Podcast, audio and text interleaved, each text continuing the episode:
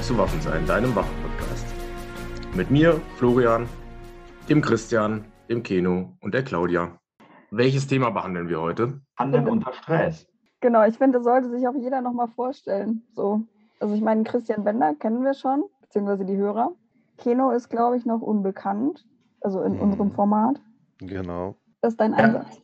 Das war mein Einsatz. Okay. Ja, Keno, was machst du? Wer bist du? Ja, ich bin Keno, bin seit vielen Jahren schon Jäger, bin vor etlichen Jahren auch schon in die Thematik Long Range Schießen eingestiegen und ich bin jemand, der, wie soll man sagen, sich nicht einfach nur mit einer Tätigkeit zufrieden gibt, sondern sich dann irgendwann auch in das Thema Kräftemessen innerhalb einer, einer Tätigkeit gerne hineinbegibt und so kam dann neben dem Interesse für das Long Range Schießen, auch das Interesse für Long Range Wettkämpfe. Bei Meyer war das dann speziell PRS-Wettkämpfe, also das dynamische Long Range Schießen. Und so bin ich in die Thematik eingestiegen, habe meine ersten Wettkämpfe auch sehr, sehr gut absolviert. Und wenn man einen Wettkampf gut meistert, wird man auch wahrgenommen von anderen Schützen, die unter Umständen Wettkämpfe nicht so gut bewältigen, meistern können. Und dann kommt man auch ganz schnell in die Trainergeschichte rein, dass Leute anfragen, hey, kannst du mir mal was beibringen? Kannst du mir mal was zeigen? Und ja, das mache ich äh, sowohl on the ground, das heißt, Leute gehen mit mir auf den Schießstand und wir trainieren gemeinsam, schießen auf Entfernung, schießen aus dynamischen Positionen, aus schlechten Positionen, muss man ja ganz ehrlich sagen. Im, im dynamischen Long Range geht es ja darum, nicht immer die idealen Bedingungen vorzufinden im, im Wettkampf und an den Stationen. Und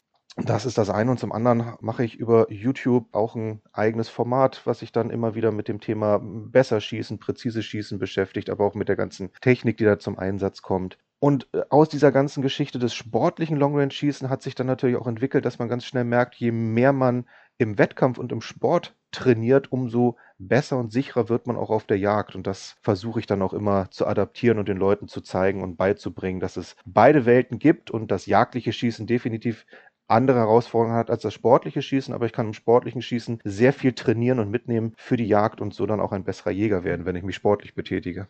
Sehr schön gesagt. Was sind schlechte Positionen? Beispiel? Alles, was zwischenliegend und stehend ist, also so halb kniend, halb sitzend, Schusspositionen, die einfach absolut unkomfortabel sind. Oder aber auch, ja, es gibt ja dann verschiedene Barrikaden oder man muss über welche Felsblöcke hinweg seine Schießposition bilden, also überall das, wo ich keinen ebenen Grund vorfinde und weder gerade stehend noch äh, flach liegend schießen kann, alles dazwischen wird dann ganz schnell unangenehm, zumal es ja auch darum geht, unter Stress zu handeln, sprich unter Zeitvorgabe zu handeln. Da gibt es Stationen, da habe ich vier verschiedene Entfernungen, die ich aus vier verschiedenen Schusspositionen jeweils zweimal beschießen muss. Also ich muss immer wieder auch innerhalb der Station meine, meine Schussposition auflösen, neu ins Ziel kommen, auch dann ja noch mein Ziel beobachten, weil ich habe Entfernungen 1000 Meter, 1200 Meter, 1400 Meter unter Umständen, muss also dann auch den Windcall berücksichtigen, muss also sehen, wenn ich nicht getroffen habe, wo habe ich nicht getroffen, war ich links vorbei, war ich rechts vorbei, habe ich mich vielleicht in der Höhe vertan und dann hat man eben noch den äh, Range Officer im Hintergrund sitzen, der einem gnadenlos den Timer sozusagen in den Nacken hält und dann nach äh, 90 Sekunden oder zwei Minuten das Ganze schon wieder vorbei ist. Also da wird man doch ordentlich an seine Grenzen gebracht. Da sind ja einige Parameter schon bei bei diesem sportlichen Schießen, wie du schon gesagt hast, die es in der Jagd auch gibt. Unebener Grund so. Das Wild garantiert einem nicht, dass es auf einer flachen Ebene steht. Und diese prekären Schusssituationen, die kann man ja doch deutlich übertragen. Ne? Genau so ist es. Wir erinnern uns alle an so Szenarien, bockstehend angestrichen in der Jägerprüfung oder dann in der Vorbereitung zur Jägerprüfung. Das hat uns doch alle schon erstmal unter eine Herausforderung gestellt. Wir haben angefangen, sitzend äh, auf den Schießstand zu schießen. Das war noch so ganz bequem, das hat gut funktioniert. Und dann steht man da, stehend angestrichen und wundert sich, dass so eine Papierscheibe doch das Tanzen anfangen kann. Und im Grunde ist es ja genauso auf der Jagd. Gerade äh, ich bin jemand, der sehr viel und gerne pirscht und dann ist man einfach, das Wild steht dort, man selber steht da in einer Situation, die man vorher nicht vorhersehen konnte, weil ich nicht weiß, wann kommt es denn. Es kommt ja nicht, wenn ich gerade ganz bequem irgendwie einen Knick habe, wo ich im Zweifel oder einen großen Felsen habe, wo ich anstreichen kann, auflegen kann oder den idealen Baum zum Anstreichen habe, sondern muss ich wissen, wie ich in welcher Situation eine sichere Schießposition bilde. Und da hat mir, hat mir das sportliche Schießen, das PRS-Schießen unglaublich viel weitergeholfen. Und auch dieser zeitliche Faktor, ne? Weil Viele sagen ja, ein Timer ist nicht die echte Welt, ne? aber an sich hat man ja schon Zeitdruck, wenn das Wild jetzt dort steht. Wann kriegt es Wind von mir? Kriegt es überhaupt Wind von mir? Da, da hat man ja auch einen gewissen Zeitdruck oder springt es einfach von selbst ab. Also man, da sagt einem ja auch keiner, das Stück wird da jetzt zehn Minuten stehen und du hast alle Zeit der Welt. So ist es. Und vor allen Dingen, was man auch dann wiederum aus dem Training gut mitnehmen kann, sind einfach Routinen. Einfach so die, die Abläufe. Wie gehe ich an Anschlag? Wie ansichere ich meine Waffe? Äh, was mache ich sozusagen von der, ich habe die Waffe auf der Schulter hängen, bis hin, ich habe die Waffe im Anschlag und ich mache den Finger krumm. Sodass man da einfach Routinen entwickelt, die für, für einen selber funktionieren, die dann aber auch so in Fleisch und Blut übergehen, dass man sie unter jeder Bedingung beherrscht. Und dann ist man auch bei einer sicheren Waffenhandhabung, weil selbst wenn dann das Jagdfieber kommt, und da mache ich mich nach all den Jahren Jagd auch nicht frei, es gibt immer mal diese eine Situation, wo das Jagdfieber reinkickt, dann ist man aber so trainiert in seinem Handeln und in seinen Abläufen, dass man selbst dann ja eine Stresssituation und Jagdfieber ist ja nichts anderes als Stress, trotzdem routiniert und sicher handelt und so einfach eine, eine Waffenhandhabung beherrscht, unter jeder Situation sicher ist. Ich würde jetzt mal sagen, bevor wir hier weiterreden, stellt sich Christian noch mal kurz vor, für die Leute, die die Folge nicht gehört haben. Ja, ich bin Christian Bender. Ich bin auch seit vielen Jahren Jäger genauer gesagt inzwischen seit 28, also seit ich 16 bin. Wer rechnen kann, weiß jetzt, dass ich 44 bin. Ich habe eine Ausbildungsfirma für Ausbildung und Waffenhandhabung. Und ja, wir kennen uns ja über Instagram, über meine Instagram-Seite, Christian Bender. Und ich habe auch eine Website, www.kurzwaffenausbildung.de. Und ich beschäftige mich primär eben mit dem Thema Handeln unter Stress, sichere Waffenhandhabung und natürlich, wie schieße ich besser in allen für uns primär als Jäger, aber auch für Berufswaffenträger relevante Lebenslagen. Ich würde dann auch gleich mal mit mir weitermachen, weil ich ja irgendwie auch heute Gast in meinem eigenen Podcast bin. Für die, die es noch nicht wissen, also ich weiß, ein paar haben es schon rausgefunden. Ich habe auch jetzt nebenbei ein bisschen selbstständig gemacht und biete unter dem Namen Hunting.tails eine Stress- und Taltraining für speziell Jäger an weil ich ja gerade, ich weiß gar nicht, ob die Leute das, mein Master in Psychologie mache und dementsprechend heute mit einem anderen Blick auf die ganze Thematik schauen möchte. Und Florian ist auch dabei. ich bin auch dabei. Über mich gibt es nicht so viel zu sagen.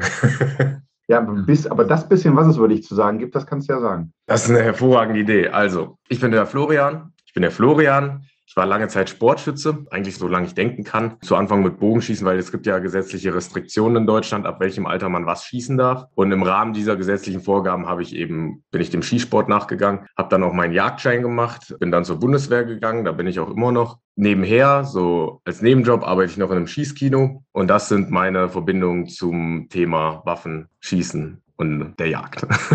Im Schießkino wirst du mit Sicherheit auch des Öfteren mal mit so Situationen konfrontiert, wo du siehst, oh, da hat jetzt der ein oder andere Kunde, der hat gerade Stress. Weil, keine Ahnung, vielleicht hat er eine Fehlfunktion, äh, vielleicht ist er zum ersten Mal im Schießkino.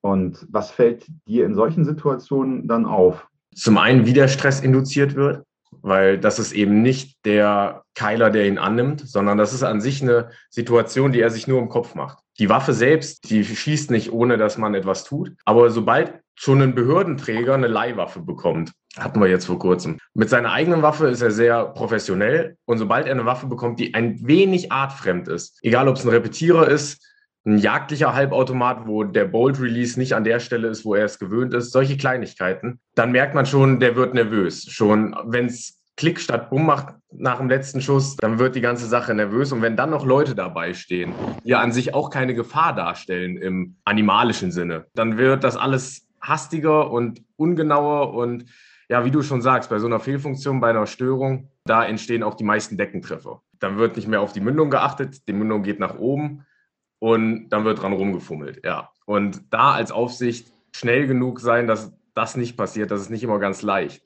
Weil als Aufsicht induziert man ja ebenfalls Stress, weil man ja in der Rolle einer, ich will nicht sagen Autoritätsperson, weil im zivilen Schießen ist der Umgangston doch ein bisschen entspannter als im dienstlichen Schießen, wo man einmal angeschissen wird, bevor es passiert, dann während es passiert und dann wird man nochmal vor versammelter Mannschaft darauf angesprochen, dass das ja nicht geht. Das ist im zivilen Schießen nicht ganz so, aber an, an sich muss eben doch auf die vier Sicherheitsregeln geachtet werden. Und da merkt man schon, dass einige schon im Schießkino Stress erleben. Also wenn das Unerwartete passiert. Ja, und eben noch dieser, und noch dieser Peer Pressure. Also die, wenn noch Leute drumherum stehen. Oder auch, was du gerade angesprochen hast beim Dienstlichen, so der Klassiker, wenn man Rekruten ausbildet und einen äh, hat, der da ein bisschen rumschreit, sie halt alle schon zitternd mit der Waffe vorne stehen, weil sie einfach schon Angst haben, dass es gleich einen Anschiss gibt. Und ja, rate mal, was dann passiert. Ja, sie treffen nicht. Dann äh, befinden wir uns gleich in einem Teufelskreis zwischen nicht treffen, angeschrien werden und wegen angeschrien werden nicht treffen und dann wird wieder rumgeschrieben. Ja, und aus didaktischer Sicht ist das ja gerade das, was man nicht machen soll. Man soll ja von leicht zu schwer gehen und bei einer Erstausbildung einen schon anschreien. Später, ja, wenn jemand ein relativ hohes Level an Professionalität an den Tag legt und an Fähigkeiten und Fertigkeiten, dann äh, kann man auch mal Stress induzieren durch Stimme. aber bei einer Erstausbildung schwierig, ganz schwierig. Ich würde es aber sagen, wir haben schon so oft das Wort Stress gesagt, dass wir kurz mal damit anfangen, was Stress überhaupt ist und dann, was unsere Tipps dagegen sind, beziehungsweise was man überhaupt damit machen kann. Also aus psychologischer Sicht ist Stress einfach, blöd gesagt, eine physiologische Reaktion auf eine bestimmte Situation. Und das kommt ganz ursprünglich aus der evolutionären Sicht einfach daher, dass wir ja natürlich irgendwann mal Höhlenmenschen waren, die etwas anders gelebt haben als heute. Und sobald eben ein Stressfaktor, immer gern genannt der Säbelzahntiger, aufgetaucht ist, hat unser Körper natürlich Reaktionen gezeigt, die somit seit Jahrtausenden von Jahren in uns einprogrammiert sind. Und der Klassiker ist eben dieses Fight or Flight oder Todstellen, also Fight, Flight or Freeze.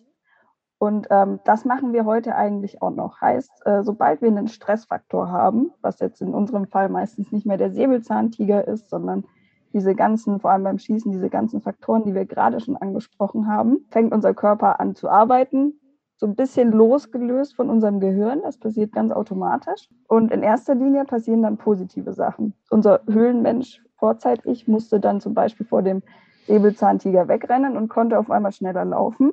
Oder er musste kämpfen und konnte auf einmal ähm, schneller kämpfen oder besser kämpfen. Und das passiert heute auch noch. Heißt, wenn wir Stress haben, haben wir eben diesen gewissen Grad, wo sich unsere ganze Physiologie darauf einstellt, jetzt besser zu werden. Und so beim Schießen, was da sehr praktisch ist, ist zum Beispiel, dass wir besser sehen können, dass wir stiller halten. Unsere Muskeltonus kann natürlich einmal überreizt sein, heißt wir zittern, kann aber auch dann wieder in die andere Richtung gehen und uns total beruhigen. Ich will jetzt hier keinen Monolog halten, falls jemand was zu sagen hat. Du hast ja Psychologie studiert. Und was wird darüber gesagt, inwiefern verschiedene Menschen auf Stress reagieren? Gibt es da irgendwie Kategorien oder ist das individuell unterschiedlich? Dass, was weiß ich, Ältere anders reagieren als Jüngere, dass Ältere eher freezen oder dass Frauen anders reagieren als Männer? Sag dazu mal was. Also es gibt sicherlich Unterschiede, die habe ich jetzt natürlich nicht alle im Kopf. Aber was generell wichtig ist, also das Muster ist eigentlich immer das gleiche. Wie sich dann letztendlich entschieden wird, hängt natürlich von allen anderen Faktoren ab. Also deswegen sind wir auch irgendwo hier, dass wir uns dann irgendwie frei entscheiden können, was wir machen und nicht komplett unserem Körper ausgeliefert sind. Da gibt es ein Modell zu. Wir haben so eine Schwelle. Ab dieser Schwelle empfinden wir Stress und diese Schwelle können wir verschieben, eben nach oben oder nach unten. Heißt, befinden wir uns gerade in einer schwierigen Lebenssituation, haben irgendwie, keine Ahnung, nebenbei noch ein paar Depressionen, irgendwie Oma frisch verstorben, tot oder was auch immer und sind sowieso schon extrem instabil, dann ist diese Schwelle natürlich ziemlich weit unten. Heißt, beispielsweise auf dem Schießstand, wir haben eine Störung an der Pistole und in dem Moment ist einfach alles vorbei, zu viel Stress, man wirft die Waffe auf den Boden und geht, keine Ahnung. Aber das, natürlich kann man diese, Ressour also diese Schwelle für die Ressourcen auch nach oben schieben. Heißt, wenn ich eben hier vorhin, du hast mal kurz angesprochen, so ein bisschen resilient, dann ne, kann ich auch Resilienz aufbauen und diese Ressourcenschwelle nach oben schieben und sagen, okay, ich habe meine verschiedenen Muster, die ich jetzt vorher abarbeite und gehe mit dieser Einstellung auf den Schießstand, dann kommt die Störung und ich bin bei weitem nicht so gestresst wie vorher. Und du hast ja auch richtig gesagt, Stress ist im Grunde ja eine, eine, positive Geschichte. Sprich, Stress ist ja eigentlich dafür da, uns leistungsfähiger zu machen, in einer gewissen Situation zu machen, vielleicht auch sogar fokussierter zu machen. Ich glaube, ein ganz großes Problem auch unserer Zeit ist, dass wir eigentlich verlernt haben, Stress für uns zu nutzen. Ähm, viele Leute, das beobachte ich, wie ihr auf dem Schießstand, das beobachte ich auch in anderen Situationen, ähm, sind vom Stress immer dermaßen überwältigt, dass sie im, im Grunde selber erstmal in fast schon so eine Schreckstarre verfallen, weil sie gar nicht wissen, was passiert jetzt in meinem Körper gerade eigentlich und davon schon wieder überrascht sind. Und die positiven Aspekte von Stress ist auch das, was ich dann wiederum in einem Wettkampf äh, zunutze mache und auch versuche, den, den Leuten, mit denen ich trainiere, beizubringen. Dieses, du bist fokussiert, du bist einfach präsenter, du kannst mehr leisten. Ähm, das, das sind alles Faktoren, wenn du, wenn du gelernt hast, damit umzugehen, dann kannst du das alles positiv nutzen und dich in dem Sinne, ja, wie soll man sagen, boostern für die, für die jeweiligen Wettkampfsituationen. Und gerade wenn, wenn wir jetzt bei den PRS-Matches als Beispiel bleiben, oder es ist ja auch viele andere Wettkämpfe, die sind ja zeitlich sehr, sehr begrenzt. So, ich habe zwischen 90 Sekunden und drei Minuten an einer Station. So, und da bin ich dann voll unter Power, voll unter Stress und dafür reicht dieser Energieschub auch immer aus, das durchzustehen und zu nutzen. Die Kehrseite der Medaille ist, ich habe einen höheren Puls und das ist dann wieder so ein bisschen kontraproduktiv beim, beim Präzisionsschießen, wo ich dann für mich dann wiederum diese Millisekunde gefühlt äh, finde, finden muss, wo ich dann den Abzug ziehe, also wo ich alle Energie habe, die Position zu wechseln, die schwere Waffe rüber zu wuchten, den Schießsack richtig zu positionieren, mich dahinter zu werfen, völlig ignoriere, dass ich gerade mit dem Knie auf spitzen Stein liege, weil das ist alles egal, ich will nur sicher schießen. Das, da hilft mir Stress, das alles äh, zu bewältigen, aber dann in dieser einen kurzen halben Sekunde, in der ich ins Ziel gehe, den Abzug ziehe, dann wiederum diesen Stress, diesen Herzschlag, den schnelleren Atem kurz auszusetzen. Das ist dann wiederum aber auch was, was man lernen muss. Und da, da wird die ganze Sache wirklich interessant, die, die positiven Aspekte vom Stress dann so einzusetzen und auch sich selber so kennenzulernen, wie reagiere ich, wie funktioniere ich, dass man das eben positiv nutzen kann und dann auch seine Lücken findet, seine Atempause findet, um dann eben den präzisen Schuss anzutragen. Ich kann das tatsächlich eher von der Long-Range-Geschichte sagen. Kurzwaffe, äh, finde ich, ist da zum Beispiel auch wahrscheinlich noch ein bisschen, bisschen anders. Stecke ich nicht so drin, aber da kann Christian bestimmt was zu sagen. Letztendlich ist es ja entscheidend, wie gehe ich mit Stress um. Also erstmal erkenne ich, dass jetzt gerade ein Stressor auf mich wirkt und kann ich das dann, kann ich das dann für mich nutzen. Ne, das ist ja, das ist jetzt auch erstmal unabhängig vom Kontext, in dem das stattfindet. Und eben natürlich wirkt Stress auf jeden Menschen unterschiedlich.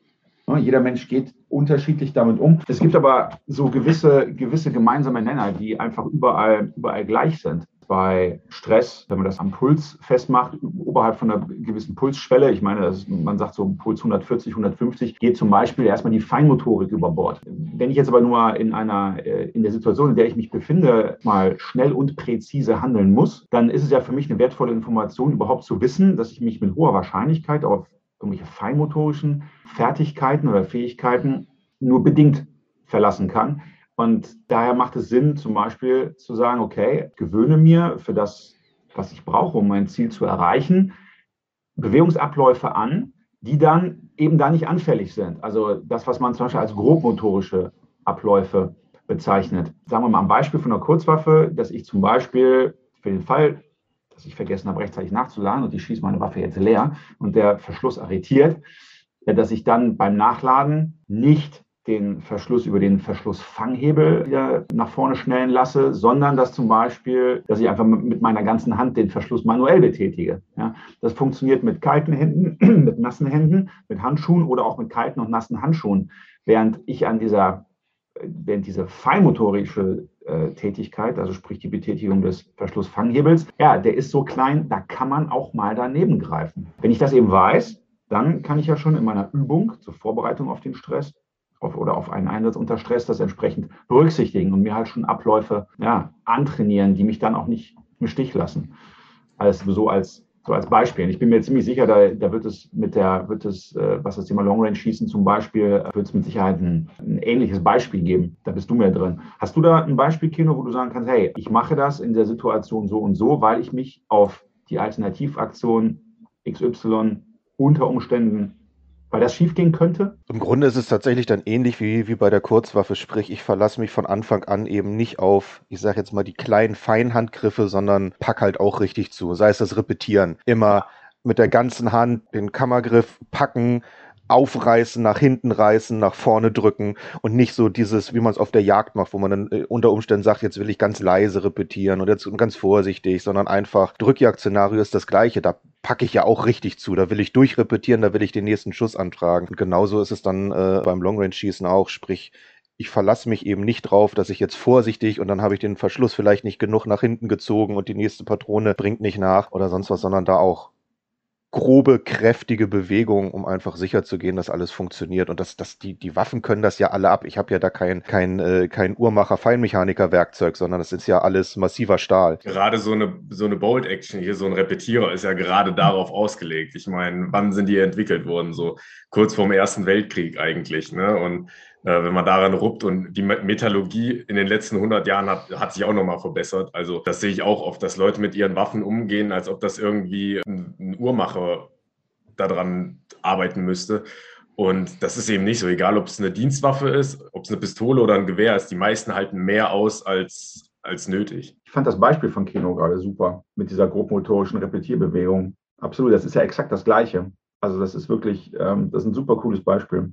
Ich muss jetzt das auch gleich mal wissenschaftlich aufnehmen. Also ich hatte zwar jetzt noch viele andere Sachen dazu zu sagen, aber dass wir da gleich mal ein äh, Paket draus machen. Was ihr gerade so als grobmotorische Bewegungen ab, ja, ähm, abgebildet habt, das ist alles so richtig. Und da kann man aber auch nochmal unterscheiden. Ähm, wir haben einmal bewusste Bewegungen, für die wir uns aktiv entscheiden, die zu machen, die wir folgen, für die wir Energie benötigen. Heißt, keine Ahnung, fällt mir jetzt kein Beispiel an, egal was man macht. Jetzt, wenn ich irgendwas trinken will oder sowas, entscheide ich mich bewusst dafür. Bin ich jetzt aber eben in einem Training drin und mache das auf einem sehr hohen Niveau, sei es jetzt Kurzwaffe oder Langwaffe schießen, kann ich über verschiedene Bewegungsmuster, wie zum Beispiel der Repetiervorgang, eine bewusste Bewegung überführen in einen automatisierten Prozess. Ein automatisierter Prozess ist zum Beispiel mittlerweile so, so unser Autofahren. Ne? Wer Autofahren gelernt hat, der macht das irgendwann ganz automatisch.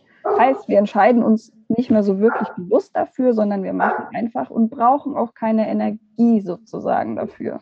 Also keine kognitive Energie, natürlich schon jetzt äh, muskulär wird da irgendwie Kalorien verbrannt. Und das Ganze heißt, wenn ich jetzt gar bei was von dem Schießen anfange, diese Bewegungen in mich, also als Bewegungsmuster zu erlernen und die mir sozusagen in Fleisch und Blut übergehen. Heißt, ich schaffe es, dass zum Beispiel der Repetiervorgang an einer Pistole zum automatisierten Prozess wird, habe ich einfach gewonnen. Also ich habe als Beispiel, ich habe meinen Jagdschein gemacht und da war ein Soldat dabei, der in entsprechenden äh, Sonnenbrilleneinheiten gedient hat. Und beim Jagdschein ist ja so, wenn die ähm, Pistole eine Störung hat, dann muss man die irgendwie dem Schießleiter oder sonst noch was übergeben. Auf jeden Fall da durften wir keine Störungsbeseitigung machen. Und bei mir als relativ routinierter Schütze war das schon schwierig, weil ich bei einer Störung ganz klassische Störungsbeseitigung gemacht habe. Aber auf den Befehl hin, von wegen, mach keine Störungsbeseitigung, war das dann auch irgendwann draußen. Aber bei diesem Soldaten ging das nicht mehr. Der hatte eine Störung und der hat innerhalb von drei Sekunden diese Störung beseitigt. Und man konnte ihm das auch nicht mehr raustrainieren, weil er einfach gemacht hat. Und das kam halt einfach dadurch, dass er diese Bewegung so oft in seinem Leben trainiert hat, dass es einfach eben dieser automatisierte Prozess wurde. Heißt, er hat nicht mehr drüber nachgedacht, sondern einfach gemacht. Also wenn du sagst, du benötigst keine Energie für die Bewegung, damit meinst du, oder kognitiv hast du, glaube ich, gesagt, also ich brauche im Denken keine Energie, sondern genau. aber jetzt nicht kalorisch. Nee, genau, also muskulär verbrennst du ja Kalorien, aber kognitiv brauchst du keine Energie, weil du dich nicht aktiv dafür entscheidest, diese Bewegung zu machen, sondern du machst sie einfach. So. Du führst einfach aus, du, ja. du, du, du agierst einfach. Genau. Und das ist eben was, das, was eben hier gerade sowohl von Kino als auch von Christian angesprochen wurde. Das kann ich theoretisch auch mit feinmotorischen Bewegungen machen, wobei das dann wieder schwierig ist, weil bei der Feinmotorik, vor allem wenn ich jetzt dran denke, diese Zeigefingerbewegung, die wir beim Schießen machen, da spielen noch viele weitere Faktoren mit rein. Da brauche ich ja auch irgendwo, muss ich zielen und sonst noch was. Ähm, aber diese Fingerbewegung, die könnte ich mir theoretisch auch so rein trainieren es geht ja wie immer nicht nur um das eine und auf keinen Fall das andere, sondern es geht ja letztendlich, wir kommen bei dem, was wir, was wir tun, kommen wir natürlich auch an feinmotorischen Dingen nicht vorbei. Wo du gerade sagst, die Betätigung des Abzugs, das ist und bleibt eine feinmotorische Geschichte. Deswegen muss man das eben auch ja, so besonders üben, bis es drin ist. Deswegen ist es aber zum Beispiel auch anspruchsvoller und dauert einfach länger, die Betätigung, die korrekte Betätigung des Abzugs sich einzutrainieren, damit diese unbewusst immer richtig abläuft im Vergleich dazu zu so einer Störungsbeseitigung, jetzt bei der Kurzwaffe zum Beispiel mit so einem, mit so einem Tap-Rack. Ja, das ist einfach, weil es mega grob motorisch ist, kriegt man das leichter, korrekt eintrainiert, als eben halt diese Sache mit der Abzugsbetätigung. Da kommen wir nicht, kommen wir nicht drum herum. Und da sind wir auch schon wieder bei diesem Zauberwort Training. Ja, Training. ja exakt. Ne, was ist Training? Training ist zielgerichtetes Üben. Üben ohne Ziel ist nur Spielen und Spielen bringt uns nicht weiter, wenn wir, wenn wir irgendwo hinwollen. Schön, was du vorhin gesagt hast, Christian mit dem Puls. Ich habe gestern erst jemanden kennengelernt, da dachte ich mir auch, es gibt ja so ein Pareto-System. Also 20 Prozent der Arbeit macht 80 Prozent des Erfolgs aus. In den meisten Lebenslagen. Also nehmen wir nur mal Schwimmen, du fällst ins Wasser, dann musst du kein Profischwimmer sein, fünf Minuten über Wasser bleiben und du wirst wahrscheinlich überleben, weil dich irgendjemand rausfischt. Ne? Also du hast 80 Prozent des Erfolgs, nämlich Überleben, mit einem kleinen Aufwand erreicht. Und bei vielen oder bei, bei paar Schützen, egal ob es Jäger oder Sportschützen ist, sehe ich, weil du Puls angesprochen hast, diese körperliche Fitness ein bisschen unter den Tisch gefallen. Ich habe schon Jäger kennengelernt, die sagen, ich gehe nicht an diese oder jene Kanzel, weil da komme ich nicht hin. Da ist eine steile Treppe ohne Geländer, da falle ich hin, das, das geht nicht. Und da denke ich mir, würdest du nur ein bisschen, du musst kein CrossFit-Weltmeister sein und auch kein Marathon laufen, aber wenn du nur ein bisschen fitter wärst, könntest du dich an die Kanzel setzen, da wo meistens Wild entlang kommt. Oder auch bei Sportschützen. Ich hatte jetzt jemanden kennengelernt, der war, der war äh, Pistolentrainer und der, der hatte einen deutlich erhöhten BMI und wollte mit meinem Chef reden im Schießkino. Und ich sage, gehen wir kurz hoch auf den Dachboden. Der kam oben auf den Dachboden an und er war fertig mit der Welt.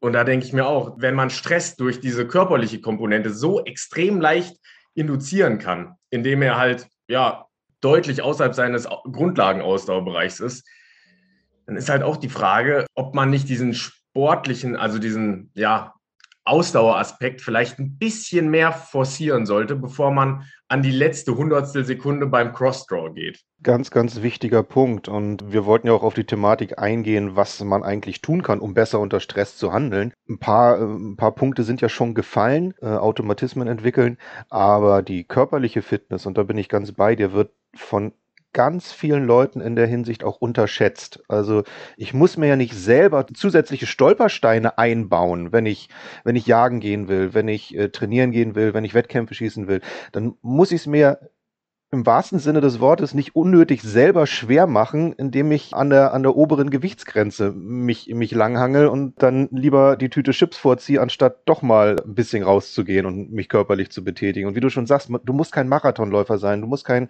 kein Crossfit-Experte sein oder sonst was, aber einfach eine gesunde Grundfitness, die es einem ermöglicht, auch mal in den dritten, vierten, fünften Stock äh, Treppen zu steigen, ohne dann gleich schon äh, das Sauerstoffzelt zu benötigen. Da bin ich ganz bei dir. Das ist eigentlich ein, ein ganz leichtes und einfaches Mittel, sage ich jetzt mal, wenn der innere Schweinehund da nicht wäre, schon an, an der Stressthematik für einen selber zu arbeiten. Auf jeden Fall. Das ist halt wieder so ein ganzheitliches Ding. Und auch dazu, äh, vielleicht noch mal ganz kurz auf die Grundlagen zu kommen, was ich immer sehr predige, ist einfach dieses Wissen. Ich meine, wir wissen jetzt schon, wo kommt Stress her.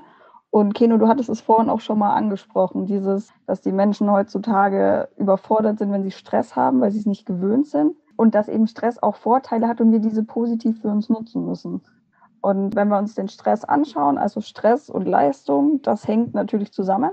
Und äh, ich versuche es jetzt mal zu beschreiben für die Hörer. Wir haben einmal eine Achse nach oben mit Stress und eine Achse nach rechts, also die X-Achse mit Leistung. Und wenn der Stress ansteigt, steigt auch erstmal unsere Leistung an. Das hatten wir vorhin schon. Und irgendwann kommt aber dieser Punkt, wenn wir zu viel Stress haben, kippt das Ganze. Also wenn wir den Zenit überschritten haben, dann kippt das Ganze und der Stress schadet uns und wir werden automatisch schlechter. Und äh, jetzt ist eben irgendwo der Trick dabei, rauszufinden, ab wann kippt das Ganze und ab wann bin ich nicht mehr ansprechbar oder laufe weg oder breche zusammen oder sonst noch was. Oder alle, was man sich halt sonst so dafür ausmalt. Wo auch wieder wichtig ist, dass unser Körper uns niemals im Stich lassen würde. Aber unsere Psyche dagegen schon. Heißt, wenn ich da nicht resilient bin und der Meinung bin, ich falle um vor jedem Wettkampf, weil ich so eine Angst habe, weil alle mir zuschauen, ja, dann äh, ist das so eine self-fulfilling prophecy, dass ich umfalle.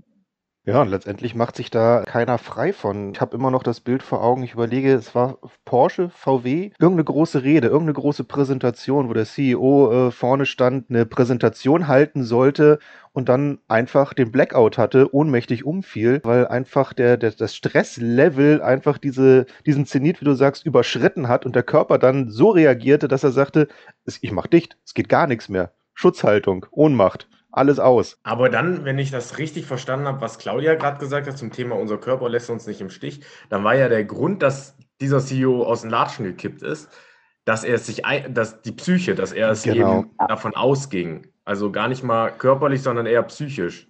Also ich würde jetzt mal behaupten, er hatte dieses Wissen nicht. Dieses Wissen, dass unser Körper uns nicht im Stich lässt. So, weil auch, wenn wir Fight, Flight or Freeze haben, ist halt das Freeze immer noch so eine Art bewusstes Todstellen. Aber immer noch bewusst, nichts Ohnmächtiges. Und wenn ich mir aber denke, oh Gott, oh Gott, oh Gott, ich fall um, ich fall um, ich fall um, ja, herzlichen Glückwunsch. So, das genau. ist äh, da auch wieder so ein Teufelskreis, in den man reinkommt und halt, wenn man es nicht weiß oder nicht trainiert hat oder was auch immer, nicht mehr rauskommt. Genau, aber da haben wir doch schon den, den ersten guten Baustein zur Stressbewältigung äh, definiert, sich einfach Stress bewusst sein können und auch, wie soll man sagen, Stress bewusst zu erfahren und Stress Stresssituation bewusst wahrzunehmen und bewusst zu trainieren, um dann einfach sich der positiven Aspekte gewahr werden zu können. Genau. Wissen, was Stress ist, ne? Also überhaupt zu wissen, hey, ich befinde mich gerade in einer Situation.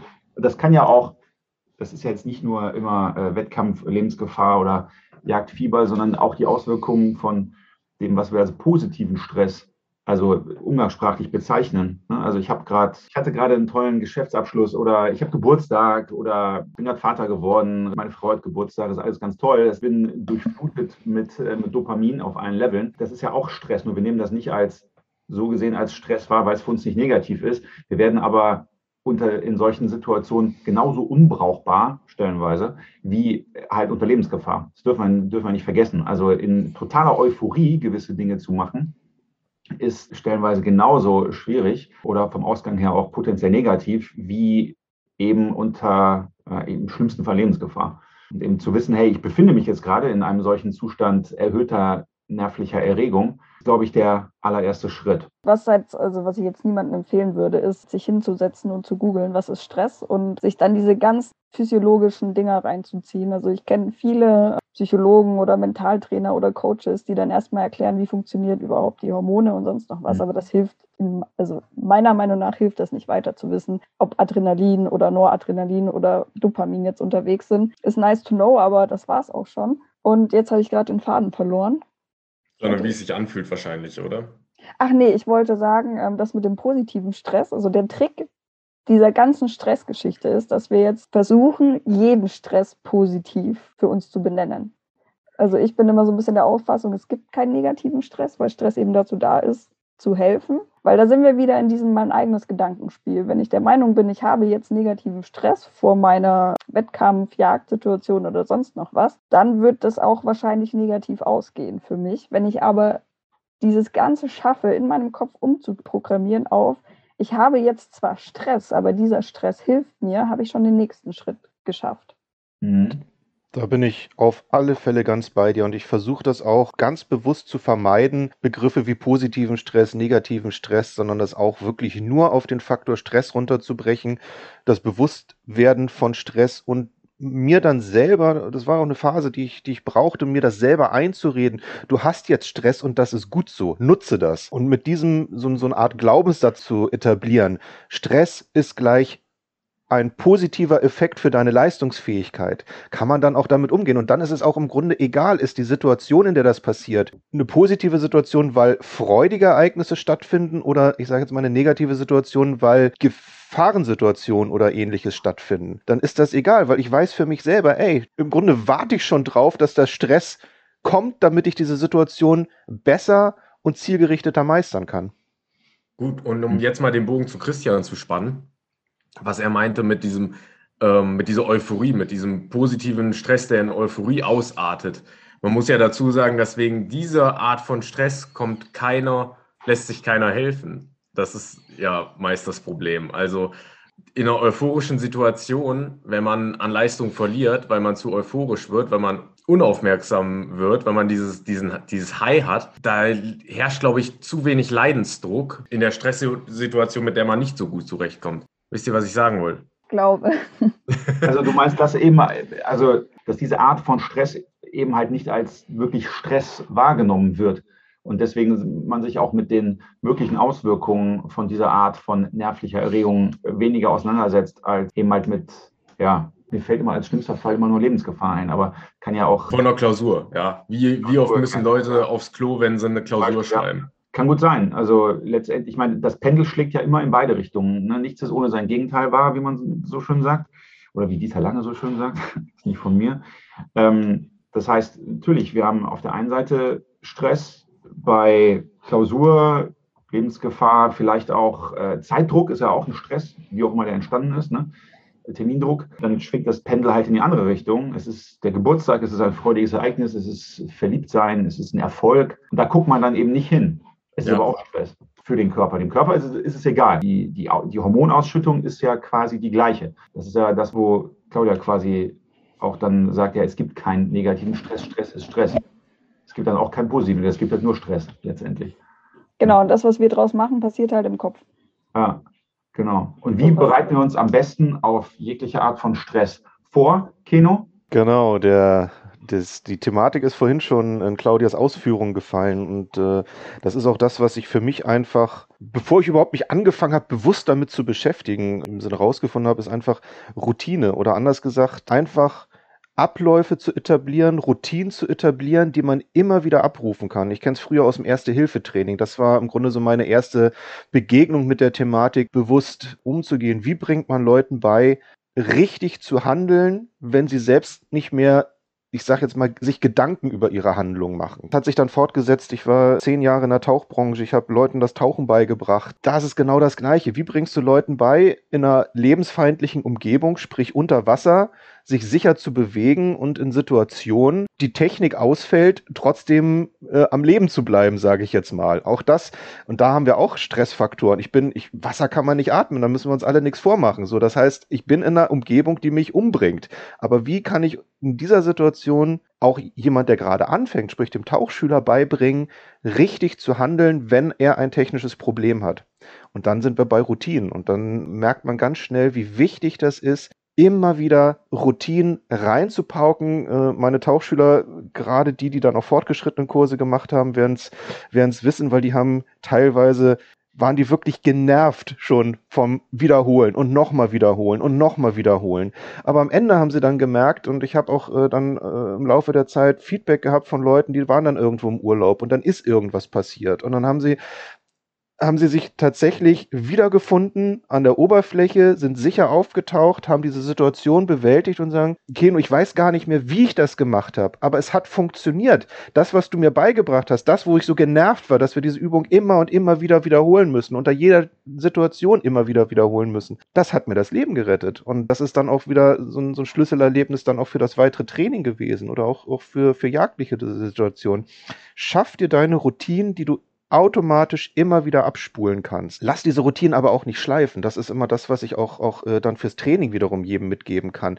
Nur weil ich jetzt das letzte Jahr äh, einen Ablauf immer wieder trainiert habe, heißt nicht, dass ich den für immer beherrsche.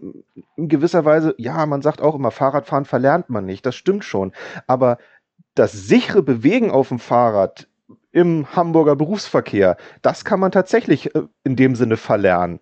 Und ich muss mich dann immer wieder mit dem Fahrrad durch den Hamburger Berufsverkehr äh, bewegen, um einfach da sicher agieren zu können und vor allen Dingen dann auch eben nicht nur auf mein Fahrrad fokussiert zu sein, wenn wir bei dem Beispiel bleiben, sondern auch offen genug agieren zu können, meine Umgebung wahrzunehmen und äh, alles, alles zu bewältigen, was an Einflüssen auf mich, auf mich ein, einprasselt.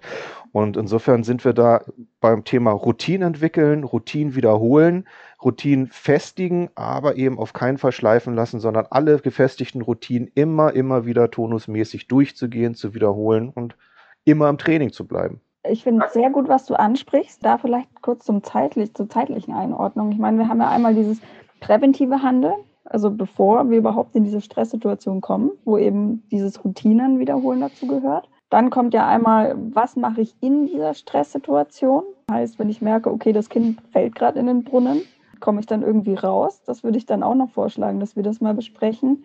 Und dann habe ich ja immer noch diese Situation, das Kind ist im Brunnen gefallen, was mache ich danach? Christian, du hast bestimmt auch einen Tipp für präventiv. Ja, also Hintergrundwissen ist immer so das, womit alles anfängt, würde ich mal sagen. Also da sprechen wir jetzt auch schon eine ganze Weile drüber, ne? dass wir jetzt halt wissen, okay, wie wirkt sich ein Zustand erhöhter nervlicher Erregung insgesamt auf, egal woher, aus auf mich, egal woher jetzt diese nervliche Erregung kommt.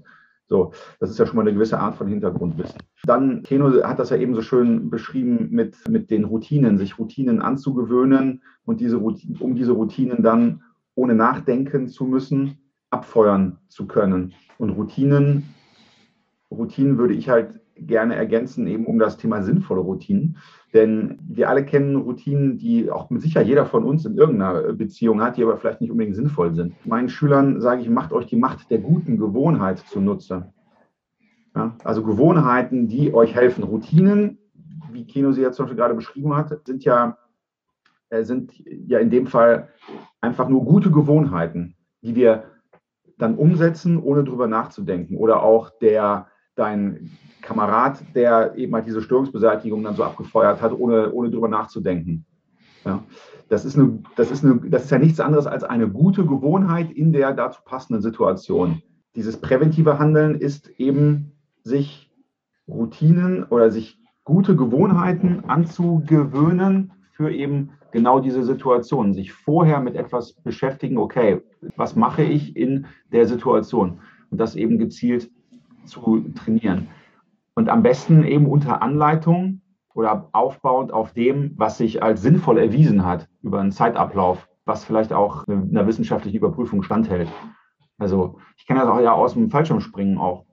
Da ist ja das Gleiche, das, was Keno eben gerade beschrieben hat, eine lebensfeindliche Umgebung. Ne? Der Mensch kann nicht fliegen. Also ich kenne zumindest keinen, der es von alleine kann. Wenn ich da oben aus dem Flugzeug springe, dann ist es sinnvoll, dass ich eine Notprozedur beherrsche für den Fall, dass der Hauptschirm nicht aufgeht oder eine Störung hat.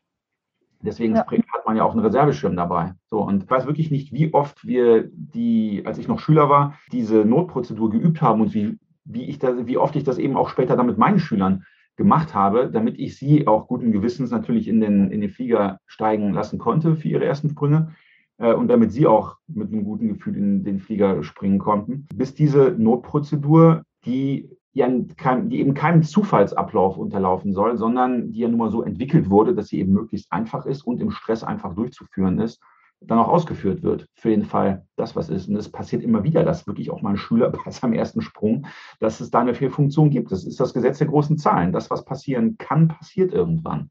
Ja. So, und die überleben das auch alle, weil ja, Notprozeduren offensichtlich gut übermittelt wurden, gut vermittelt wurden. Ja, und nicht jeder sagt, ja, ich mache das so, äh, ja, ich mache das aber so und weißt du, das kannst du auch mal ausprobieren. Das führt im Zweifel zu nichts. Genau, kurz nochmal auf die Gewohnheiten zurückzugehen. Faustformel für das Aufbauen einer guten Gewohnheit sind zwei Monate. Also man muss dann auch dran und dabei bleiben. Und ein weiteres gutes Stichwort gerade von dir, Christian, ist diese Einfachheit. Unser Gehirn funktioniert ganz einfach mit Ja, Nein und kurzen Sätzen und kurzen Prozeduren. Also es bringt mir jetzt nichts, eben wenn ich jetzt mir als Notprozedur das langsame und leise Repetieren beibringe, weil ich sage, okay, ich gehe sowieso nur jagen ähm, und schieße immer nur drei Sauen auf einmal und dafür muss ich langsam und leise repetieren. Bringt mir nichts, das beizubringen. Das, was du vorhin gesagt hast, Tap, Break, Boom. Ne? Im deutschen Beamtendeutsch heißt es Störungsbeseitigung 1. Ja, das sagt einem gar nichts. Tap, Break, Boom. Ja, das kann jeder Primat und jeder weiß, was damit gemeint ist. Und in der Situation habe ich es auch viel schneller drin, als wie ging nochmal die Störungsbeseitigung 1. Ja, ja. Genau das. Sehr gutes Beispiel. Leider ja. zu wahr. Tap Break Bang ist ein Tap Break Bang, ja, genau. Genau, reaktive Störungsbeseitigung im Vergleich zur diagnostischen Störungsbeseitigung, die ja leider Gottes noch bei vielen Behörden ausgebildet wird erstmal drüber nachdenken, oh, was ist das jetzt für eine Störung? Oh, okay, und dann, okay, das ist jetzt die und die Störung, da mache ich dann dieses und jenes. Anstatt einfach, zack, reaktiv, Tap, Tap Rack, Bang, das hilft in 99 Prozent aller Fälle. Und wenn Tap, Rack, Bang nicht funktioniert, dann, mach, dann kümmere ich mich drum. Ja, aber eben diese Konzentration auf das Tap, Rack, Bang, das machte ich für 99 Prozent aller Fälle, machte ich das halt sehr, sehr schnell und sicher. Das ist, das ist glaube ich, ein richtig, das ist ja ein sehr, sehr valides Beispiel für die Veranstaltung. Ich hätte jetzt tatsächlich auch noch einen präventiven Tipp, was mir vor allem bei meinen Klientinnen, also Klienten und Klientinnen oft auffällt. Viele, vor allem jetzt bei der Jagd, also oder wahrscheinlich wird es beim Sportschießen nicht anders sein, sind der absoluten Überzeugung, sie müssen das alleine hinbekommen. Weil, warum auch immer, ich bin alleine auf dem Hochsitz, ich bin alleine an der Waffe und ich muss das jetzt irgendwie alleine packen, weil ich bin ein harter Macker oder was auch immer. Das ist nicht so warum kann man sich nicht einmal präventiv Hilfe nehmen? Also wir machen das in sehr vielen Fällen. Warum nicht bei Waffen? Das ist ein super ein Punkt. Ist ein super Punkt. Ich hatte gestern noch das Gespräch mit jemandem, der sich für den Schießsport interessiert hat in dem Fall. habe ich auch gesagt, niemand würde darüber nachdenken oder, oder darüber diskutieren, äh, muss ich mir einen Fahrlehrer nehmen. Also ich kenne auch niemanden, der versucht, sich Golf alleine beizubringen, sondern die nehmen sich einen Golflehrer, heißt dann Golf Pro. Beim Tennis das Gleiche, man nimmt sich einen Tennislehrer. Man nimmt sich, man nimmt sich auch einen Reitlehrer. So, nur komischerweise beim Umgang mit unseren Werkzeugen, die wie eine Kettensäge auch potenziell tödlich sein können bei falscher Betätigung, da ist irgendwie die Mehrheit, und es ist doch egal, ob es Jäger oder Sportschützen sind, der Ansicht, doch kann ich mir alleine beibringen oder das kann mir mein Vereinskamerad beibringen, der sich das auch selber beigebracht hat oder der das ja von jemandem beigebracht hat, der das wiederum auch von jemandem gelernt hat, der das einfach nur seit 30 Jahren macht, aber der eigentlich gar keinen Hintergrund hat, was das Ganze angeht. Das ist ja auch in vielen Jagdschulen so. Also ja, oder ja. viele Jagdscheinausbildungen. Dann nehmen die halt in der Regel den, der am besten schießen kann. Ja, und das sagt ja gar nichts aus. Das sagt ja, ja gar nichts aus. Das heißt ja nur, dass er gut schießen kann. Aber die Frage ist ja, kann er die Prinzipien vermitteln oder kennt er überhaupt die Prinzipien, die er umsetzt, damit es zu seinen präzisen Schießergebnissen führt? Also ist er sich dieser Prinzipien überhaupt bewusst? Es gibt ja Menschen, die machen etwas, die sind damit erfolgreich, die schaffen es auch, das zu wiederholen, aber die wissen gar nicht wirklich, was sie tun, was, was nicht schlimm ist. Es ist nur schlimm, wenn dann jemand fragt, also wenn sie es dann versuchen, jemandem zu vermitteln, ist aber halt nicht vermitteln können, weil sie es halt nicht wissen. Und dann gibt es halt Menschen, die, die wissen halt schon, was sie tun oder welche Mechaniken dahinter stehen, welche Methoden dahinter stehen, auch welche Hintergründe das hat und die das dann an Schüler entsprechend vermitteln können. Ganz, ganz wichtiger Punkt, ganz wichtiger Punkt. Du hattest das vorhin auch schon gesagt, Christian, mit dem, mit dem richtige Routinen beibringen. Das sehe ich tatsächlich genau wie du, gerade im Schießsport oder auch in der Jagd, sind halt oft nicht die Profis, die Ausbilder, sondern eben da jemand, der gut schießt. Aber jemand, der gut schießt, ist nicht gleichzeitig auch ein guter Lehrer und ein guter Instructor. Was macht ein guter ja. Instructor aus? Er hat eine gute Wahrnehmung, wie sich der Schüler verhält, was der Schüler macht. Auch eine gute Wahrnehmung, in welchem Le Stresslevel sich der Schüler gerade befindet. Weil das ist ja auch ein Punkt. Wenn jemand gerade unter Stress ist, kann ich ihm nichts beibringen. Ich kann ihm nur was beibringen, wenn er aufnahmefähig ist. All solche Sachen. Und äh, das, das, es setzt sich überall fort ich muss halt richtig trainieren und das kann ich in seltenster Weise alleine. Das, das ist einfach so. Bin ich, bin ich ganz bei dir. Es ist eine Gefahr, in die man oft reinstolpert nach dem Motto, der eine macht das gut, dann gucke ich mir das ab. Aber kann er mir das auch gut beibringen? Die Frage muss ich mir immer stellen und dann komme ich an einem guten Trainer nicht vorbei. Ob das jetzt ein professioneller Trainer ist oder tatsächlich jemand aus dem Hegering oder ähnliches, der eben nicht nur gut schießen kann, sondern auch gut beibringen kann. Das ist ja dann äh, die zweite Geschichte, aber da muss ich mich halt schon, auch wenn ich was lernen will, bewusst sein, von wem lasse ich mir was zeigen, weil dann sind wir wieder unter dem Punkt, wenn ich mir, wenn ich mir Routinen beigebracht habe, die schlecht sind, dann nützt mir, nützt mir die Routine nichts. Also ich muss die gute Routine haben. Und das kann ich nur jedem empfehlen. Mindestens ist das, was ich mache, auch ich bin manchmal in der Situation, wo ich dann sage, bevor ich gar nicht trainiere, trainiere ich lieber alleine. Was ich dann aber mache, ist mir eine Kamera aufstellen. Ich filme mich dann selber beim Training. Ja, ähm, dann kann ich zumindest mir hinterher angucken und sagen, okay, wie hast du dich verhalten? Hast du, hast du flüssig und schlüssig gehandelt oder hast du irgendwo gehakt oder sieht eine Routine äh, die sich erstmal gut anfühlt, aus und dann guckst du das in der Wiederholung an und denkst, oh, das äh, geht aber besser. Also mindestens das, sich selber zumindest mal filmen, aber natürlich besser mit jemandem zu agieren oder in einer, in einer kleinen Gruppe zu agieren, in der man sich wohlfühlt. Das ist immer ungeheuer wichtig fürs Training, in der man eben nicht gestresst ist, weil einen der Ausbilder anschreit von dem ersten bis zum letzten Handgriff, sondern wo man äh, eine gute Lernumgebung hat, produktiv miteinander umgeht. Ganz, ganz wichtiger Punkt. Und bei diesem produktiv miteinander umgehen, da ist ein Faktor, der noch nicht genannt wurde. Ich denke, ein bisschen Sympathie muss auch noch dabei sein, damit der Auszubildende lernwillens ist. Nicht lernfähig, sondern lernwillens. Und ich merke das ganz oft, wenn jemand, sagen wir mal, 50 plus ist. Und da kommt jemand mit Mitte, Ende 20 an oder eine Frau und sagt ihm zum Thema Schießen was. Dann gibt es Menschen, die fühlen sich auf den Schlips getreten. Weil ich habe schon bei der Bundeswehr geschossen, da warst du noch ein Becher Joghurt im Kühlregal. Okay, ja, was hast du die letzten 30 Jahre gemacht? Nicht schießen. Okay, gut, dann lass dir doch was beibringen. Wenn man das nicht will, dann ist das in Ordnung. Dann sollte man sich eben nur einen anderen, einen anderen Ausbilder, wenn du von Anfang an da, das, was dein, Auszubild, äh, dein Ausbilder sagt, ablehnst, dann such dir einen anderen. Also Weil es ist nicht meine Aufgabe, als Coach dich von mir zu überzeugen, sondern da muss ein gewisses Vertrauensverhältnis da sein, wenn natürlich der Background stimmt, da, dass man auch lernwillens ist. Und wenn ja, man das nicht ist, dann sollte man es entweder lassen oder sich einen anderen Coach suchen. Kurzes Beispiel auch aus, wieder aus der Wissenschaft und auch aus der Psychologie. Es tut mir so ein bisschen leid für die Psychotherapie-Kollegen, aber es ist nachgewiesen, dass in einer Psychotherapie zum Beispiel, beziehungsweise es ist nachgewiesen, dass der größte Erfolg auf die Beziehung zwischen Therapeuten und Patient basiert. Und das ist was, was ich finde, das kann man eben auch, wie Florian sagt, ins äh, Leben übertragen, sei es Training oder äh, sonst noch was. Training ist ja auch etwas, was erst im zweiten Schritt quasi stattfindet.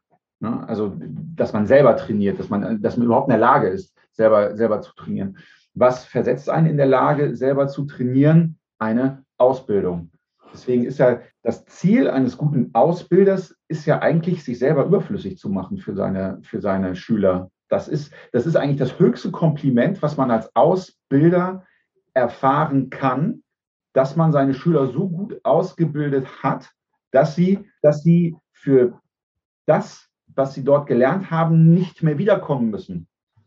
Können ja gerne für andere Sachen wiederkommen aber ne, dass, sie, dass, dass sie dafür nicht mehr wiederkommen müssen. Dann hat man als Ausbilder seinen Job richtig gemacht. Ja. Ne, und dann können die Absolventen eigenständig trainieren, eigenständig üben, eigenständig eben mit Hilfe der vermittelten Methoden an sich selber weiterarbeiten. Das ist ja so der, das ist so der Weg. Und es geht ja immer um den, um den Teilnehmer, es geht ja immer um den Schüler, es geht ja nie um den, den Ausbilder. Der Ausbilder ist ja nur, auch nur ein Werkzeug letztendlich mal so ganz unromantisch gesagt. Er ist nur ein Vehikel zur Wissens, zum Wissens, äh, zum Fähigkeitentransfer. Und ja, klar, natürlich hilft es, wenn da die Chemie stimmt. Die Chemie ist die eine Sache, aber das, was wirklich auch von meiner Erfahrung nach jetzt auch einfach den größten Ausschlag gibt, ist einfach die Methodik und Didaktik, die der Ausbilder anwendet das jetzt erstmal soweit als Schlusswort. Wir machen jetzt an dieser Stelle mal einen Cut, weil wir sonst einfach viel zu lange reden. Aber es geht in der nächsten Folge weiter an der ähnlichen Stelle. Und äh, jetzt einmal wie immer der Aufruf, folgt uns auf Instagram, dementsprechend waffensein.podcast. Dabei auch ein Aufruf natürlich sich an Christian Bender oder an Waldfein zu wenden, beziehungsweise ähm, dort ein Follow oder ein Like dazulassen. Selbes gibt natürlich auch für meine Seite. Ich haue euch das alles noch in die Show Notes. Und was ihr natürlich auch nicht vergessen solltet, ist diesen Podcast auf Spotify, iTunes oder wo sonst ihr auch hört, eine gute Bewertung dazulassen. Und bis bald.